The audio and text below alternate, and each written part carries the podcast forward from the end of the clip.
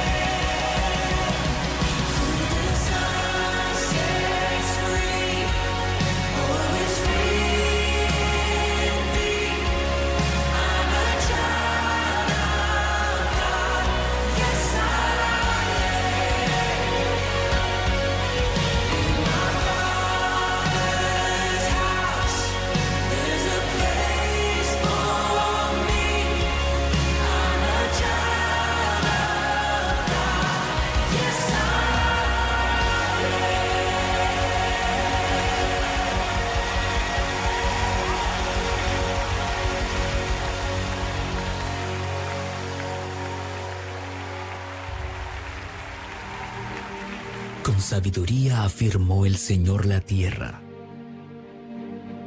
Con inteligencia estableció los cielos.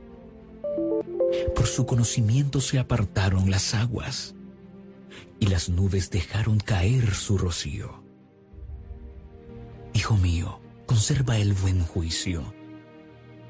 No pierdas de vista la discreción. Te serán fuente de vida, te adornarán como un collar.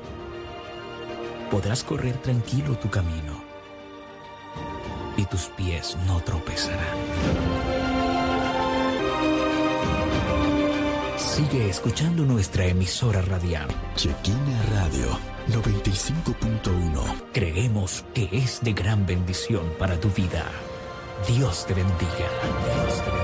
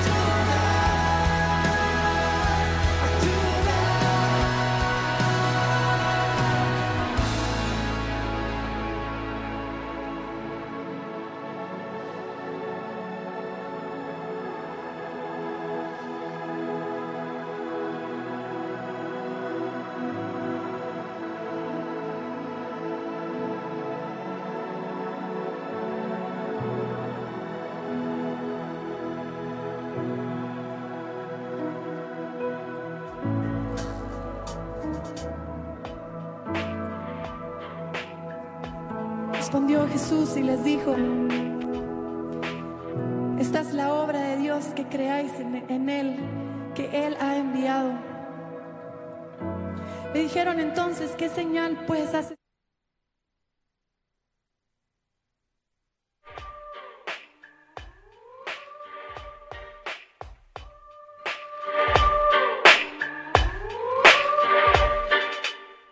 Bendiciones, bienvenidos a este espacio. Lo que viene, viene bueno, siéntese, vamos despacio. Te presentaré un programa que a sabiduría te llama. Usted lo crea o no. Así es como se llama. El pastor Sergio Torres te lo viene presentando, predicando varios temas que estarán edificando. Son palabras de vida, palabras de vida eterna. Alimento para tu alma para que nunca se pierda. Escúchalo, medítalo, compártelo, atesóralo. Que esto es lo que tú necesitas.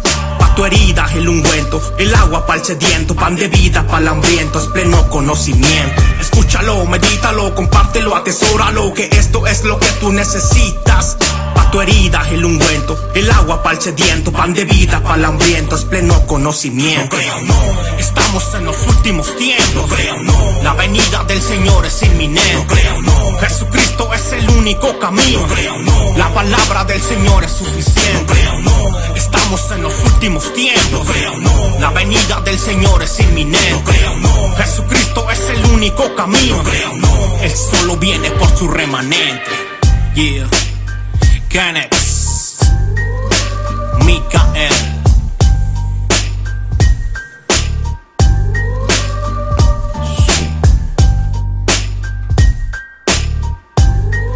Muy, muy, muy buenos días, buenos días. ¿Cómo amanecieron todos hoy? En este día tan especial porque gracias a Dios, gracias a Dios ya salió el sol, ¿no? Siempre recuerde, cuando está un invierno, siempre va a haber una primavera siempre, siempre va a haber una primavera. Cuando usted vea las cosas muy difíciles, siempre va a haber una salida. Así es que usted tranquilo, que va a amanecer. Ya gracias a Dios salió el solecito y, se ha unido el sol con la tierra. Qué precioso, ¿verdad? Porque ya se va a empezar a calentar la tierra, ya entrando el marzo, para que venga nueva vida. Recuérdese que cada año se renueva el árbol. Nunca se sienta mal cuando se empieza a quedar pelón. ¿verdad? No se quede usted, no se asuste por quedar usted así como, digo, ¿qué me pasó? Es que Dios renueva cada año, cada año Él renueva sus, sus ramas. Entonces, vamos a hablar de un, de un tema hoy que, que fue muy, muy pedido, que sobre el yugo desigual. Se ha visto cuando los jovencitos empiezan a tener deseos y las jovencitas también y piensan que es amor. Pues eh, lo que dijo Pablo lo vamos a hablar de una forma eh, bíblica sobre todas las cosas, pero vamos a hablarlo de la forma como lo vio, como se, como se lee, pero también de una forma eh, que, que, será entendible para, ¿cómo se puede decir? Para todos nosotros. Y ahí es donde vamos a, a, a ir a profundidad de este tema. Disculpe, ahora sí.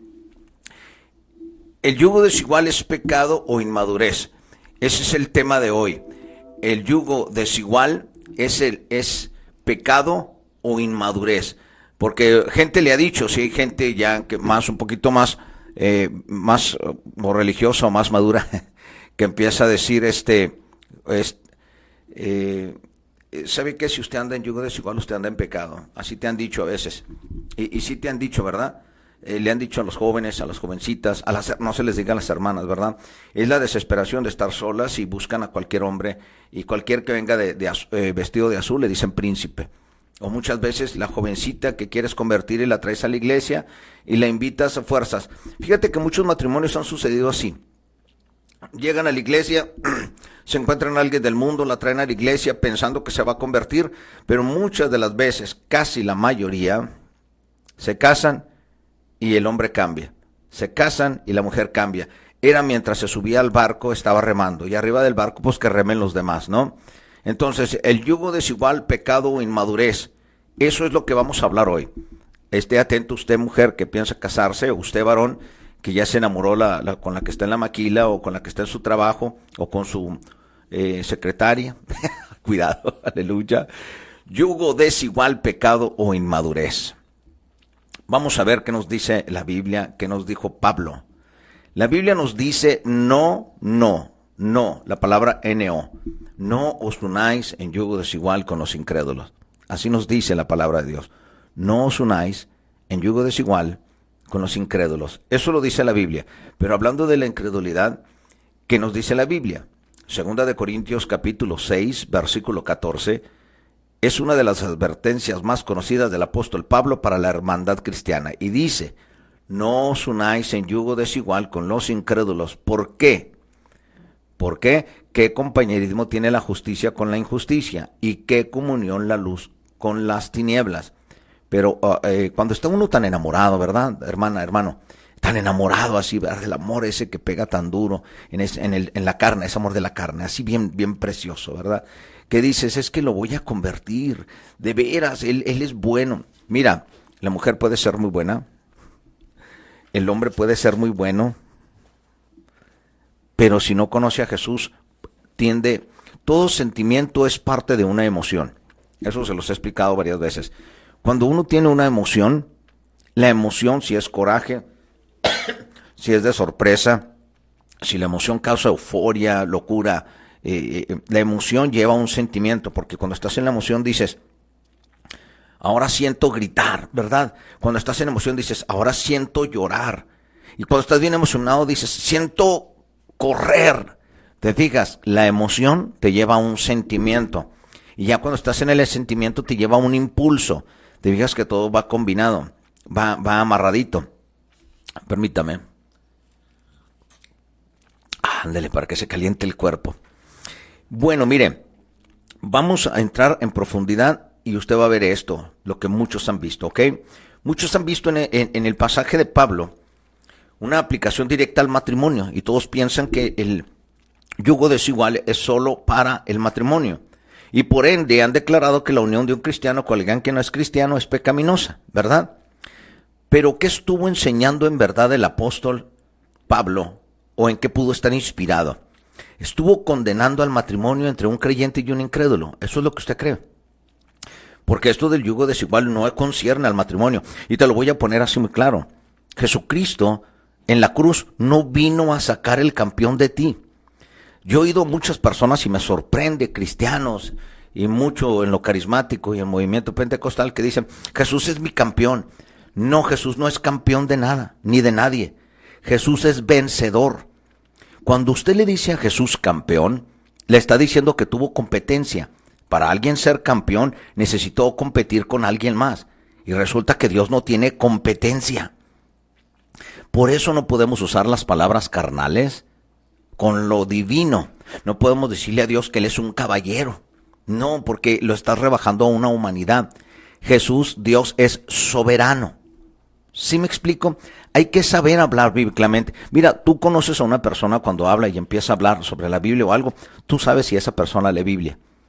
Pero como están los caramelos en el mismo recipiente, los caramelos no saben quién es caramelo o quién es de cacahuate. ¿Si te has fijado los M&M's? Los M&M's son de diferentes colores, sí, pero todos traen cacahuate por dentro. Los que son de M&M's. Y los que son de puro chocolate también son de diferentes colores, pero todos son de chocolate. Se fija, lo que cambia es el color, pero en realidad lo que deben de hablar es lo que traen adentro. Si tienen a Jesús, tienen que hablar a Jesús como tal es. Ese es el yugo desigual. Que conoces a Jesús, pero le quieres adherir cosas, ponerle cosas a la gracia, hacer cosas de más, y ponerle nombres que no están en la Biblia. Pero ahora usted va a decir, pero si no está en la Biblia, ¿qué tiene? Estamos diciéndole algo bonito, Dios precioso, bonito, chulo, papito lindo. No, no, eh, Cristo nunca vivió en la vecindad del chavo tampoco. ¿Sí me explico? Entonces, muchos han visto en este pasaje el yugo desigual que Pablo estuvo hablándole al matrimonio. Pero también te voy a aclarar, Cristo no vino a la cruz para que tu matrimonio sea perfecto. Ningún matrimonio va a ser perfecto, aunque sea cristiano. Ahora si nos explicamos, si nos entendemos, Cristo no vino a sacar el mejor empresario de ti en la cruz, ni vino a sacar la campeona o el feminismo, el machismo, el empoder. No, no vino a sacar tanta curiosidad que hay hoy. No, Cristo vino a morir para salvar tu alma. Tú necesitabas de Jesús. Y Jesús solo lo hizo por amor Nosotros amamos a Jesús porque Jesús, Él nos amó primero. Entonces, ahí fíjate el yugo desigual.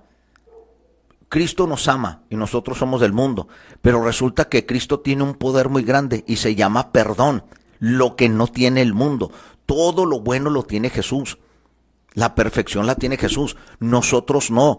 Por eso, por medio de Jesús, necesitamos ir al Padre y no podemos llegar al Padre si no es por medio de Jesús, el amor de Jesús. Yo no puedo ir al cielo por decirle mi amor, mi cielo a Dios ni aunque le traiga flores, ni chocolate, ni compre un Rolex de 24 mil dólares, puedo ganarme a Dios. Solo por medio de Jesús es el único camino. ¿Sí me explico? Ni por tener un carro nuevo, ni casa nueva, estoy agradecido con Dios y voy y lo alabo. No, a Dios hay que alabarlo teniendo o no teniendo. Teniendo victoria o no teniendo victoria. ¿Me explico? Porque el amor, la victoria, la prosperidad, la bendición, la prosperidad del alma viene por medio de Jesús. Bueno, fue un punto que quería aclarar. Uno de los problemas principales de la iglesia de Corinto había sido su fracaso en superar la carnalidad e inmoralidad que eran parte de la vida pasada y que ahora debían permanecer solamente al mundo.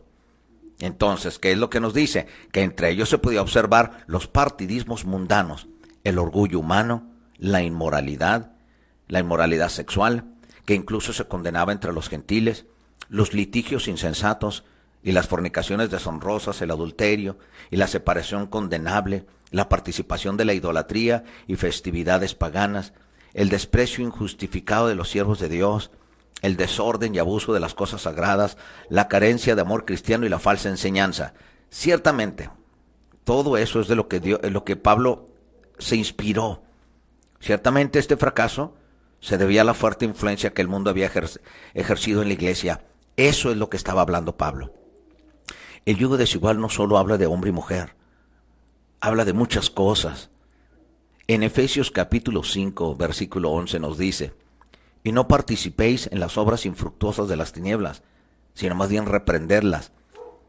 Se me explico, todo lo que te lleve al ocultismo o todo lo que te lleve al secreto. ¿Sabes qué, hermano? Vamos a este lado, pero nomás lo sabemos tú y yo. Vamos a hacer esto, pero no le digas a nadie. El ocultismo no estamos hablando solo de brujería, el ocultismo es cuando ocultas cosas que tú sabes que están malas, pero ante la gente te presentas bien. Ahora, el apóstol Juan nos dice en Primera de Juan capítulo 2, versículo 15 al 17, no améis al mundo. ¿Ve? No améis al mundo, porque en el mundo hay dos clases de amor, el filial y el eros. El filial que es camadería, amigos, conocidos, fraternal, vamos a ponerle así, y el eros, que viene siendo relación, sexo, intimidad, eh, atracción física. No améis al mundo, ni las cosas que están en el mundo. Si alguno ama al mundo, el amor del Padre no está en él, porque todo lo que hay en el mundo, los deseos de la carne, los deseos de los ojos y la vanagloria de la vida, no proviene del Padre, sino del mundo. Y el mundo pasa, y sus deseos, pero el que hace la voluntad de Dios permanece para siempre. Todo lo que hagamos en esta tierra, todo lo que hagamos en esta tierra, todo se va a acabar. Tiene un, día, una fecha de caducidad. Pero lo que hagamos para el Señor, con el Señor, eso va a durar para siempre. Por eso Jesús les dijo, buscad, este, la, no busques tesoros en la tierra, que el orín y la polilla corrompe. Busca riquezas en el cielo, que esas perduran para siempre. Ahora, la separación del pecado que es característica del mundo, debía ser la respuesta ante el amor del apóstol, pero repentinamente ante el amor de Dios, la comunión con Dios y el temor a Dios. Especialmente toda característica de separación de cuando ya te vuelves a Cristo es ante el amor de Dios, la comunión con Dios y el temor a Dios. Por tanto, el enfoque del contexto no es las relaciones que son comunes para el cristiano y el incrédulo, como las relaciones matrimoniales o familiares, las relaciones entre empleadores y empleados, o las relaciones entre gobierno y ciudadanos. No estamos hablando de esos yugos. Proverbios capítulo 22, versículo 24 nos dice, no te entremetas. Nosotros diríamos acá en, eh, eh, en nuestro lenguaje, no seas metiche. ¿Sí me explico? No te entremetas con el iracundo, no te metas con el que cambia, con el bipolar, con el voluble, aquel que un día te saluda, un día sí, un día pelea, un día te habla, un día te traiciona, un día te usa, un día te pide, mañana te ama, después no te habla, cuando te quiere te habla y cuando no te quiere pues nunca te habla y te necesita te vuelve a hablar. No te entremetas con el iracundo, ni te acompañes con el hombre de enojos, con las personas negativas, que, que fue el sol, que ahora está haciendo aire, que no hay luz, se me cayó esto, se me apagó el teléfono, ahora no traigo gas. Retírate de esas personas que son tan, una forma de negatividad siempre enojado con el mundo. Por eso las cosas no avanzan. Siempre le he dicho, cuando usted pierde el enfoque de Jesús, se va a arrimar a cualquier árbol. Entonces, Primera de Corintios capítulo 15, versículo 33 nos dice, no erréis. Las malas conversaciones corrompen las buenas costumbres. Ya no te juntes con gente que está hablando siempre de otras. Hay un dicho que dice, cuando en la mesa platicas de alguien, cuando te vas, tú vas a seguir siendo la, siguiente conversación. No, no, no, es, es, bueno platicar, sí, es bueno hablar, dar puntos de vista, a veces y, compartes opiniones, bueno, pero hazlo con gente de confianza. No lo hagas con gente que no conoce. ¿Sí me explico? Hágalo con gente, es más, hable con usted en el espejo. Pero si ni usted se confía, pues no lo haga. No hable con nadie. Porque si usted no confía ni en los que están en el en el teléfono, pues entonces, ¿qué vamos a hacer? ¿Cómo le vamos a hacer para poder confiar en la gente? Es difícil confiar en la gente y usted lo sabe. Usted lo sabe que es difícil confiar en la gente. ¿Qué es lo que vamos a hacer día a día? ¿Cómo le vamos a hacer para poder creer en la gente? ¿Cómo le podemos hacer para poder creer en Dios? ¿Verdad? Porque andas en un yugo desigual. Si Dios te manda a la luz, tú te vas con la oscuridad. Si Dios te dice blando, tú te vas a lo duro. Entonces, ¿cómo puedes creer en las personas si no crees en Dios? Y si no crees en Dios, ¿cómo le crees más a las personas? En Santiago capítulo 4, versículo 4, dice, almas adúlteras, ¿no sabéis que la amistad del mundo es enemistad contra Dios? Cualquiera pues que quiera ser amigo del mundo se constituye enemigo de Dios. Mira, antes yo tenía un, grupo de alabanza grande. Mientras que uno salía de noche, el otro tocaba en un bar y el otro sabía que andaba de fiesta. Pues nomás les duró el gusto ese fin de semana porque ya la siguiente semana ya no lo subí. ¿Sí me explico? Pueden, pueden engañarte como persona, pero a Dios nunca lo vas a engañar. ¿Sí me explico? ¿Cuáles son las almas adúlteras? Que quieren lo mejor de Dios, pero también lo mejor del mundo. En otras palabras, quiero unas patitas de pollo, pero al último te comes todo el pollo. O sea, no compartes, te vuelves egoísta, te vuelves como que tú sabes todo. Eso es lo peor de un cristiano, pensar que sabe todo, pensar que la puede todo, pensarse, sentirse inteligente. Cualquiera que carga, la Biblia debajo de la axila y camina con orgullo, no es Dios quien lo envió. Cuando tú ves la diferencia, cuando alguien habla de parte de Dios, o cuando alguien habla con orgullo, con, con competencia, con, con ese, ese, ese, hay, hay cristianos bules. ¿Sabe usted qué es un cristiano bule? Los que hacen bullying. ¿Sí me explico? Es cuando dice, salí del barrio, pero el barrio no salió de mí. Entonces, es un, es un ejemplo de decirte, almas adúlteras, no sabes que la amistad del mundo, una cosa es que vivamos en el mundo, pero otra cosa es que nos revolquemos con el mundo. Una cosa es vivir en el mundo, no podemos salirnos y no tener amistades en el trabajo, en la iglesia o en la calle. No está hablando de eso. No está hablando de, conocer a gente, de hablarle a gente. Porque muchos que salieron de primaria o secundaria o de preparatoria, vuelves a topártelos, pero no son cristianos. No quiere decir que no les hables. No, al contrario. Pero lo que está diciendo que no hagas lo que ellos. Depende de lo que hagan. Eso es muy diferente. ¿Ok? Tal compañerismo y comunión impía con el mundo pondría término al compañerismo y comunión santa con la hermandad cristiana y el Padre de los Santos, que es Dios. ¿Sí? En primera de Juan, capítulo 1, versículo 5 al 7, nos dice, este es el mensaje que hemos oído de Él, y os anunciamos Dios es luz, y no hay ningunas tinieblas en Él. Si decimos que tenemos comunión con Él y andamos en tinieblas, mentimos y no practicamos la verdad. Pero si andamos en luz, como Él está en luz, tenemos comunión unos con otros y la sangre de Jesucristo, su Hijo, nos limpia de todo pecado. Ahora, el yugo desigual y sus implicaciones necesarias. Ahí va, ¿eh? El yugo desigual es una ilustración tomada de las escrituras del Antiguo Testamento. Por eso Pablo lo refirió. Hace referencia a la práctica que Dios prohibió al pueblo de Israel en la cual se ayuntaban dos animales de diferente especie, por decir un buey con un asno, con el fin de arar la tierra. De ahí empezó esto, y está en Levítico capítulo 19, versículo 19.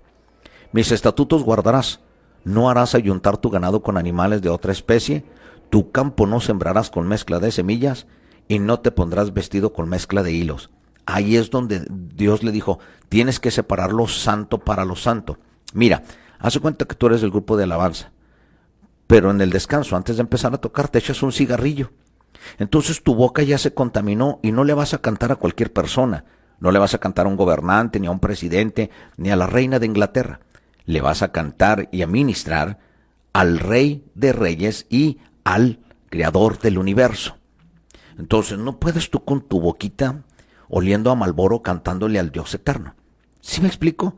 No puedes tú afuera echarte un chat de tequila porque hay frío, que no tiene nada de malo, y subirte a lo santo, cantarle al tres veces santo. Entonces, tus estatutos vas a guardar y no vas a combinar una cosa con otra.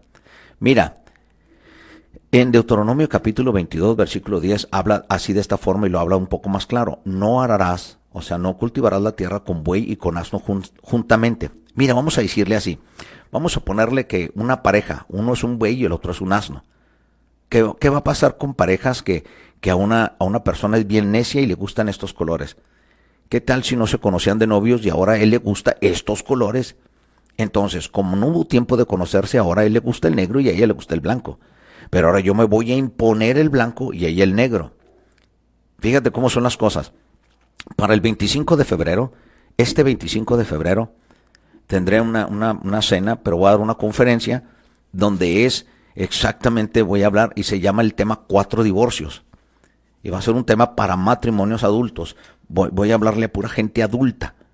Va a ser el 25 de, de, de, eh, de este mes, febrero. No estoy haciéndolo por, ni acostumbro eso de hacer nada para Valentín, no, no, no.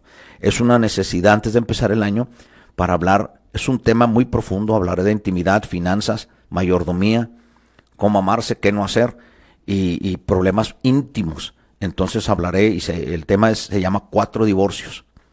Sí, para, están invitados todo aquel que quiera ir.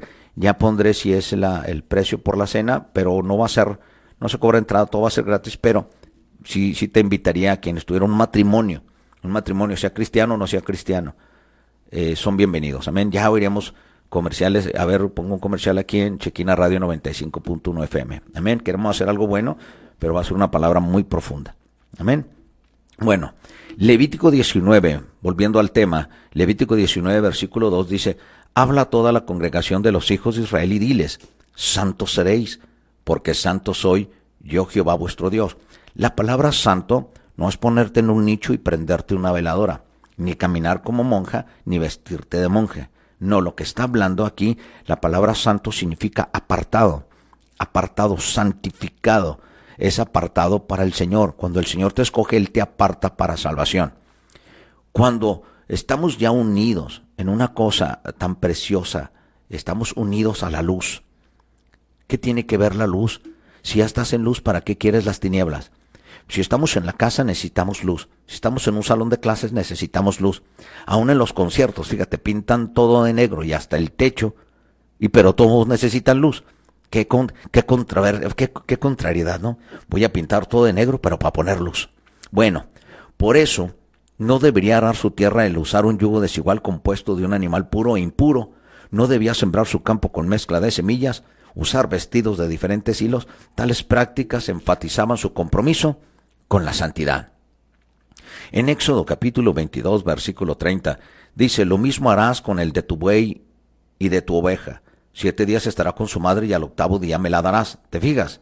Dios es el que separaba porque dice, todo primogénito de asno redimirás con un cordero, y si no lo redimieres, quebrarás su servicio, también redimirás al primogénito de los hijos. ¿Qué es? Iba a haber un sacrificio para podernos apartar del mundo. Eso era proféticamente diciendo que iba alguien a derramar sangre para apartarte para él. En otras palabras, te iba a quitar del yugo del pecado para darte un yugo divino. ¿Ves la diferencia? ¿Qué les dijo Jesucristo? Aceptad mi yugo. Mi yugo es fácil de llevar. Y, te quito el yugo del, del mundo. Pero no está hablando algo de un amarre o sujetarte o encadenarte. Al hablar de esclavo de Cristo estamos hablando de servir a Él. ¿Por qué no, cómo no vas a amar a la persona que te amó, que te libró de la muerte, que te perdonó todo? Te voy a decir esto. ¿Quién en el mundo te va a perdonar todo? No vayas a decir que el amor de mi vida, el amor de mi vida me perdonó todo. No, no, no hay un perdón real en este mundo. El único perdón real es aquel que murió por ti en la cruz. Dile, dile a tu esposo, te perdono, pero ve y clávate en una cruz. Déjame, te doy unos latigazos y te pongo una corona de espinas. No, hombre, ¿cuál perdón? Mañana se va. si me explico? Aunque tales prohibiciones en la labranza, la siembra y la vestimenta no se aplican en el Nuevo Testamento, el principio que enseña todavía es universal. ¿Qué es lo que nos dice pues la Biblia? Que los cristianos deben separarse de las impurezas, contaminaciones del mundo. ¿Sí? El yugo desigual es más que una asociación circunstancial en los incrédulos, más que una convivencia física entre un creyente e incrédulo que están casados, más que una relación familiar entre miembros creyentes e incrédulos que forman parte de una familia, más que una relación de responsabilidad recíproca entre siervo y amo, empleado y empleador y empleado, gobierno y ciudadano. Va mucho más allá. Ahora, si el yugo desigual hiciera referencia a toda relación que el cristiano pueda tener con el incrédulo, ¿Cuáles fueran las implicaciones, pues? Bueno, pastor, ahí le voy a decir. Entonces el matrimonio de un cristiano con un incrédulo sería pecaminoso? Bueno, en tal caso la única manera de estar en armonía con Dios sería la disolución de esa unión pecaminosa. La Biblia nos dice, salid del medio de ellos y apartaos, dice el Señor, y no toquéis lo inmundo, y yo os recibiré. Entonces, la persona casada que llegue al cristianismo pecaría de permanecer con su pareja incrédula. Sin embargo, el mismo apóstol dijo, ahí va, tranquilos, no se vayan a, no vayan a pagarle porque estoy diciéndole pecaminoso. No, no estoy hablando de eso. Óigalo hasta el final. Porque el marido incrédulo es santificado en la mujer. Y la mujer incrédula, si está casada con un, con un creyente, es santificado. Lo dice Primera de Corintios capítulo 7, versículo 14. Toda relación familiar o secular con un incrédulo ¿Sería prohibida? No, déjate explico. Tal situación hiciera necesario que los cristianos salieran del mundo. Todo esfuerzo por alcanzar a los perdidos llegaría a ser imposible, ya que cada contacto con ellos sería prohibido. ¿Verdad? Te hablé lo religioso, lo que piensa la gente. Es que es pecaminoso, es que no toque lo inmundo, no, que ese es pecado y que si vemos todo pecado, pues entonces no comas. No sabes tú también si el pollo frito pecó antes de que te lo comieras, ¿verdad? Bueno, Vamos a hacer esto. ¿Deberíamos cortar con todo contacto del mundo alrededor nuestro? Desde luego que no. La Biblia no propone esto. Se ha sugerido los siguientes principios para determinar los límites cristianos según su relación con el mundo.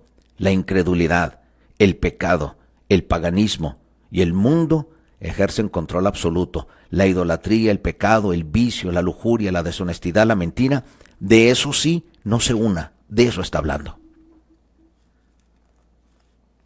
Imagínate si no le habláramos al yugo desigual. En la casa de tus tíos toman cada domingo. Y sin embargo los amas porque son tus tíos. Amas a tus tíos, pero no, no amas lo que hacen, ¿verdad? Hay un dicho muy, muy, hijo Dios mío, esto hasta mi tía Carlota, la cristiana, lo dice. Dice muy claro, Dios ama al pecador, pero el pecado no. No, pues Dios no ama ni al pecado ni al pecador. Dios ama al arrepentido. Dios ama al que ha cambiado. Dios ama al que tiene a Jesús en su corazón. Dios no ama a los pecadores. ¿Mandó a Jesús a morir por todos ellos? Sí, pero solo el que lo reciba será llamado hijo. Entonces, es como decir, todos somos hijos de Dios. ¿Te fijas cómo nos, cómo nos, nos acomodamos todo? ¿Cómo es la Biblia? La Biblia será moldeable. Un día me la acomodo para los cantos, un día me la acomodo para platicar, un día me la acomodo para decir lo que quiero. La Biblia no es moldeable, mi hermano. Ahora, Imagínate, se prohíbe que el cristiano se involucre en este campo. Hay cosas que son comunes para el mundo, y el cristiano donde no se espera que el cristiano abandone o comprometa sus principios o su conducta santa. Ok, relaciones comerciales y profesionales, búsquedas educacionales, el amor y afecto que se debe a familiares, amigos y la responsabilidad ciudadana y el bien social. No, yo no voy a ir a sacar la licencia porque la, la que me atiende habla muy mal. Usted va a sacar licencia, no va, no va a vivir con ella. Yo no voy a la tienda porque la señora esa tiene una virgen ahí adentro. Pues usted no va a adorar a la virgen, usted va a comprar sus papitas y su soda, ¿no? Se fija cómo, cómo exageramos, pero también no hay que ni volvernos al extremo ni al otro extremo. Ni condenar todo, pero tampoco tratar de ser un, un Jesús aquí en la tierra, ¿eh? Porque usted nunca va a ser más bueno que Dios. Entonces, ¿se permite que el cristiano entre en este campo? Claro, tienes que estudiar, tienes que comer, tienes que salir, tienes que socializar, sí. Una cosa es ser social y otra cosa es que hagas los, con, con los sociales lo que tengas que hacer. Ahora, lo que todo el mundo quería oír, el matrimonio entre un cristiano y un incrédulo, ¿cómo es?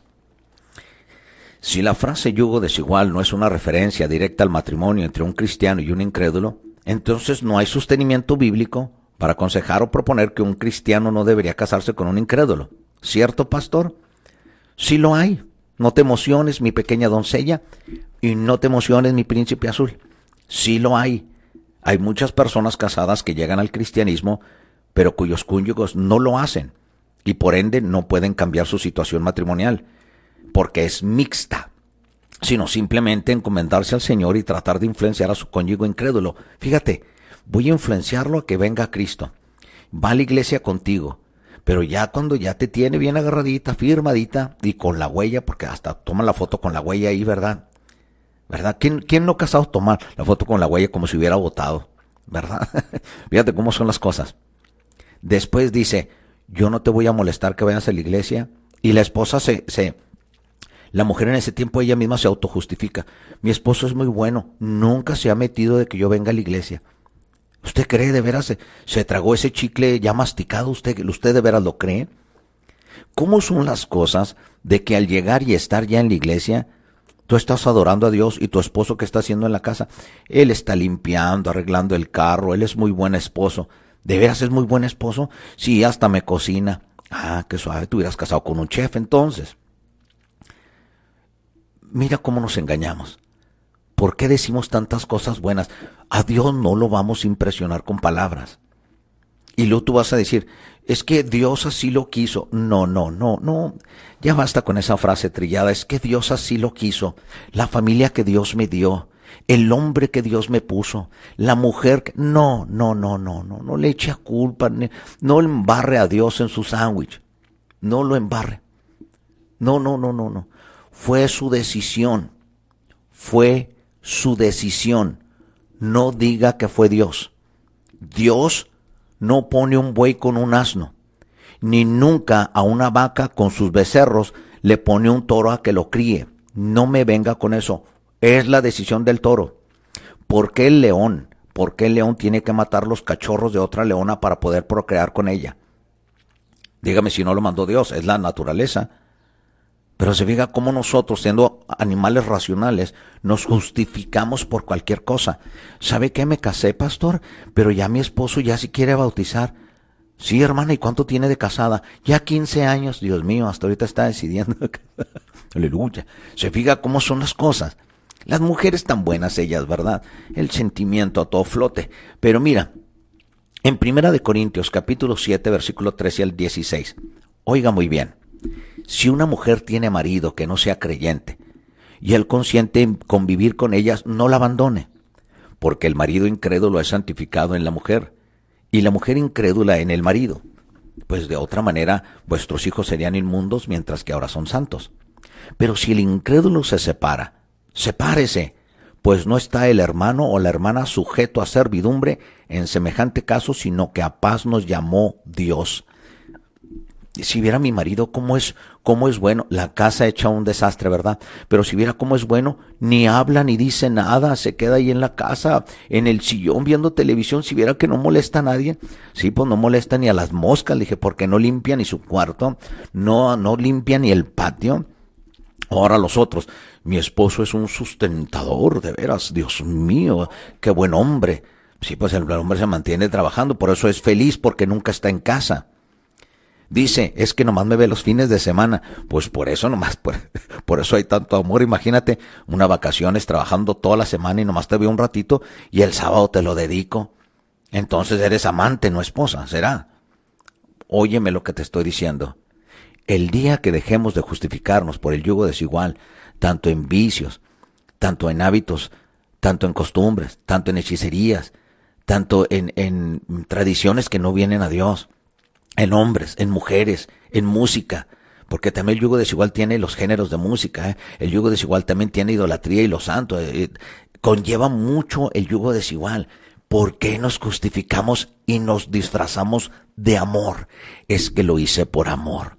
Sí, por amor a tu carne, pues ¿cómo andabas ese día? Estabas lista como tizón para carne asada. Entonces le llamaste amor. ¿Te fijas? Entonces Cristo no vino a la cruz para que tú tuvieras una relación perfecta. Él es perfecto, en Él vamos a tener el cambio para ser perfectos. Pero no es porque o me voy a ser cristiano para que me vaya bien. Ni Cristo es un amuleto, ni un banquero, ni un genio de la lámpara. Jesucristo es el salvador de vida. Jesucristo es el salvador de tu alma. Jesucristo es el dador, es el redentor. Jesucristo es el infinito Dios hecho carne, el verbo hecho carne, el camino, la verdad y la vida. Entonces, Primera de Pedro capítulo 3 versículo 1. Deberes conyugales. Ahí si no les gusta, ¿verdad? Asimismo vosotras mujeres estad sujetas a vuestros maridos. No, eso es legalista, ¿verdad? Las mujeres. Y luego ya te pones tu paño verde. Ya quieres llegar a la iglesia con tu vestido verde, ¿verdad? Asimismo vosotras mujeres están sujetas a vuestros maridos. No, pero yo trabajo. Yo trabajo, ¿por qué? Yo también pongo dinero en la casa. Mm, pues no que, pues no que si crees en la Biblia y que Dios lo hizo. Si Dios lo hizo, entonces ¿por qué pelean por dinero? Mm, ah, Estamos bien. ¿Por qué cree que voy a hablar todo eso el, el 25 de febrero?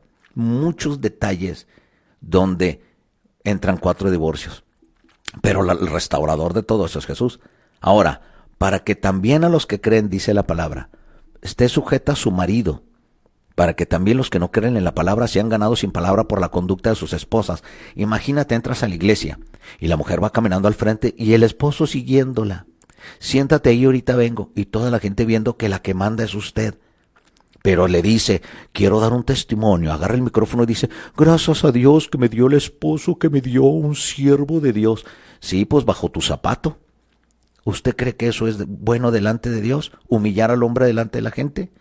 ¿Usted cree que eso es, es agradable delante de Dios? O dígame si no es un yugo desigual. Ahora, si la mujer se cree tan especial y la mujer es igual al hombre, entonces, ¿qué tiene de extraordinaria la mujer si la mujer es igual al hombre? Hermanas, hermanos, el hombre es único, la mujer es única. La mujer es, ¿sabe usted que esa ayuda idónea no es la que lava traste ni la que limpia? Bueno, eso es un deber pero no es la que anda eh, limpiándole la boca y poniéndole calcetines y pantuflas al esposo. No. La palabra ayuda idónea, idónea en hebreo es la palabra igual o similar, o igual pero no igual. ¿Qué quiere decir? Yo hago lo que tú no haces. ¿Sí me explico? Yo hago lo que tú no haces. Soy igual a ti, pero soy tu complemento. Eso es lo que es una ayuda idónea. Ni es sirvienta, ni una Barbie, ni modelo.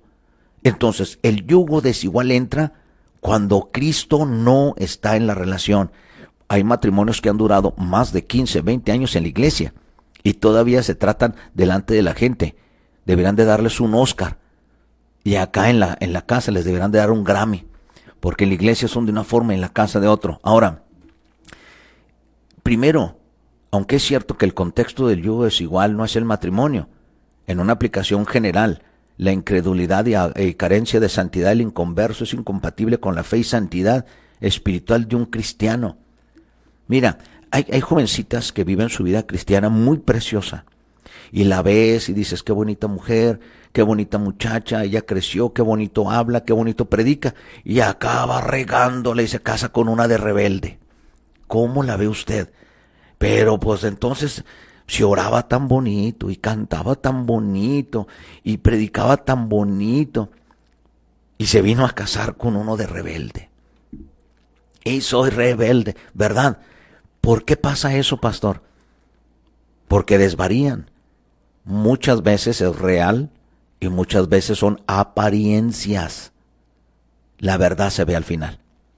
No hay nada que el tiempo, no hay nada que el tiempo sane y no hay nada donde el tiempo no traiga, si me explico, la, la luz a las tinieblas y las tinieblas a la luz. Bueno, me hace que está un poquito, ah, bueno, ahí la llevamos. Mire, ya ve. Ya ve qué bonito se habló. El creyente que escoge comenzar una relación con un incrédulo está basando tal relación principalmente en el aspecto físico, lo cual, aunque pueda no ser condenado como pecado, revela su falta de madurez espiritual. Ah, pastor, entonces me está diciendo que si me caso con una del mundo no es pecado. No, o sea, no vas a perder tu salvación. Lo que vas a perder es tu libertad. Lo que vas a perder es tu paz. Lo que vas a perder es tu vida. no vas a perder tu salvación, pero vas a perder todo lo demás. ¿Ves? La vida es muy corta. La juventud es tiempo para vivirla amargada y sujeta a un cholo. Sí. ¿Cuántas jovencitas han salido de su casa, preciosas hijas de Dios, y acaban con un reggaetonero? Dios mío santo, ya no por eso no me quieran, ¿verdad? Pero es la verdad. ¿Cuántos también hombres eh, jovencitos, dedicados, trabajadores, se acaban casando? También con alguien que en realidad pues no tienen ni fu ni fa. En otras palabras, tienen una, un estatus también educacional o mental muy diferente, nada que ver. Ah, pero, pero sí traen un, como se dice, un rosario grandote, así con una cruz. Y le dicen a Jesús, Chuyito.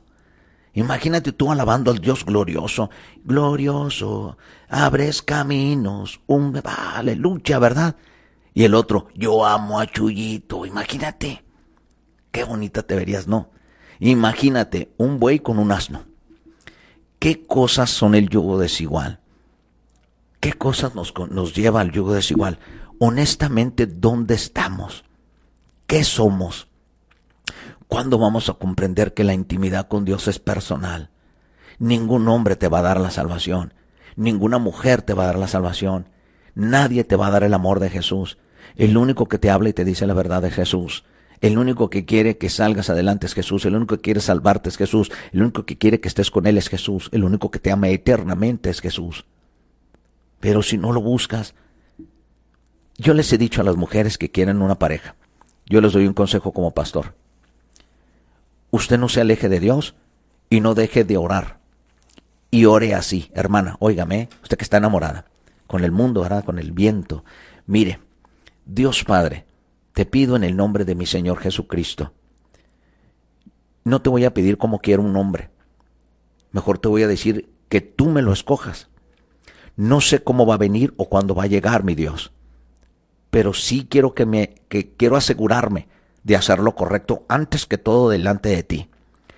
Pero sí te pido, lo único que te pido que sea un hombre que te tema a ti.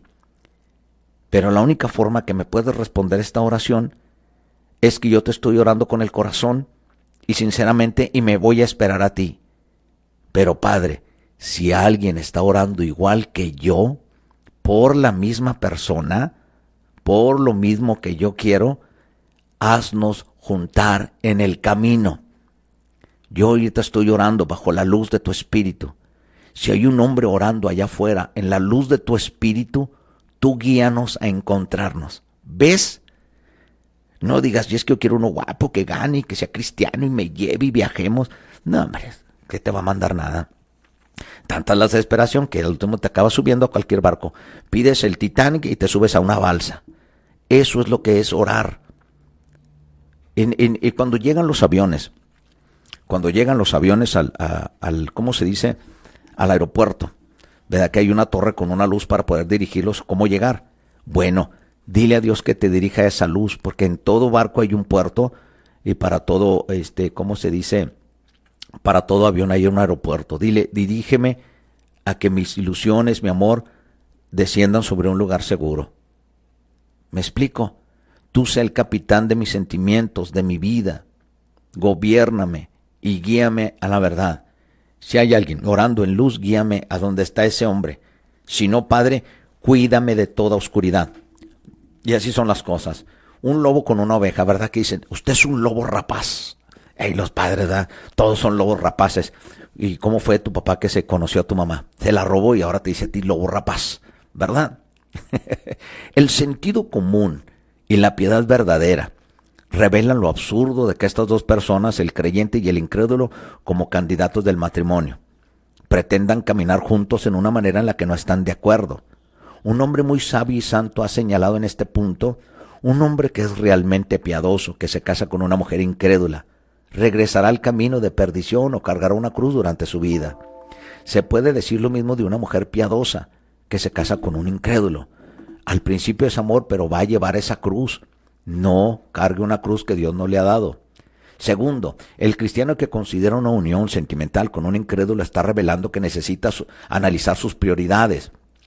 ¿Debería un cristiano desear una relación íntima con una persona que no tiene interés en absoluto por el Dios que es el centro de la vida cristiana? ¿Debería una cristiana desestimar la hermandad espiritual pensando que el mundo puede ofrecer un mejor candidato como un compañero para toda la vida? Revela esta elección irreflexiva que tal cristiano o cristiana tiene una relación más unida con el mundo que con el cristianismo. En Mateo capítulo 22, versículo 37 al 38 nos dice Jesús les dijo, amarás al Señor tu Dios con todo tu corazón, con toda tu alma y con toda tu mente. Este es el primero y grande mandamiento. Jueces capítulo 14, versículo 13 nos dice, y su padre y su madre le dijeron, no hay mujer entre las hijas de tus hermanos, ni en todo nuestro pueblo para que vayas tú a tomar mujer de los filisteos incircuncisos. Y Samson respondió a su padre, tómame esta mujer porque ella me agrada. O sea, la necedad del joven, habiendo tanta cristiana bonita, tanto cristiano verdadero, tienes que ir a buscar tiburones sabiendo atún. Aleluya. Entonces, el cristiano que considera una unión sentimental con un incrédulo está revelando que tiene una vista espiritual corta. La vista corta de Sansón finalmente le guió a la ceguera completa. Sin duda su elección afectó negativamente la memoria de Dios para su bien hasta casi el último momento de su vida. ¿Y por qué fue? No le dijo a esta mujer, Sansón, Sansón, los filisteos, pero tú no me amas porque no me quieres dar eh, el secreto que te dio Dios. Fíjate la manipulación sexual la manipulación sexual. Si fuera amor, las cosas se harían por amor. Mas los filisteos le echaron mano y que le sacaron los ojos. Cuando pones la confianza en el mundo, en los hombres, en las mujeres, estás ciego espiritualmente. Entonces, los cristianos que consideran el matrimonio mixto no está previendo la realidad potencial que va a haber en un ambiente conyugal futuro.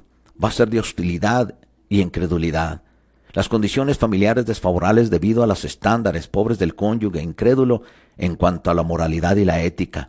Los hijos cuyas almas son influenciadas negativamente por el cónyuge incrédulo, el desaliento constante y creciente de las búsquedas espirituales, yendo a conferencias, que yendo a ir a una cita y que voy a que me hagan una limpia y que un amarre para que mi esposo me ame. ¿Te fijas cómo te desvías? El abandono conyugal, debido al enfoque mundano, es muy diferente en cuanto al divorcio y las nuevas nupcias o la separación física con un cónyuge. El incrédulo obstinado que finalmente se despide de este mundo sin la esperanza de una reunión en el más allá con su familia. Imagínate, no hay excusa. No busques pareja entre los filisteos o entre los inconversos. Amén. Entonces, el yugo desigual lleva muchas cosas. Los que buscan el mundo, los que buscan hechicería, limpias, leedores de tarot, los que buscan otros santos, los que buscan otros dioses. Eso también es yugo desigual. No puedes tener un pie en las cosas de Dios y un pie fuera en el mundo. No puedes tener a una mujer que no es cristiana y tener tentación de ir a buscar otra. No puedes tener tú decir que eres cristiano y, y no congregarte. Es un yugo desigual, lo quieras ver o no lo quieras ver, te guste tragártelo o no te guste tragártelo. Dios es santo, ¿eh? Acuérdate que Jesús vino como Salvador, pero ya no va a venir como Salvador. Ahora Él es juez. Entonces solo tenemos una vida, tenemos la oportunidad y en vida podemos encontrar la salvación. Creo que el tiempo... Ah, ok. Bueno, saben bien, los invito. Eh, estén conectados en, en Chiquina Radio para que oigan los comerciales. ¿A qué horas voy a tener esa conferencia? El 25 de febrero sobre el matrimonio. Se llamará Los Cuatro divorcios, tema cuatro divorcios. Este es tu amigo Pastor Sergio Torres Rodríguez y estamos en Chiquina Radio 95.1 FM en este su programa Lo creas o no. ¿Qué crees? Eh, yugo desigual, lo creas o no. Dios me los bendiga. Tengan un excelente inicio de semana. Bye bye.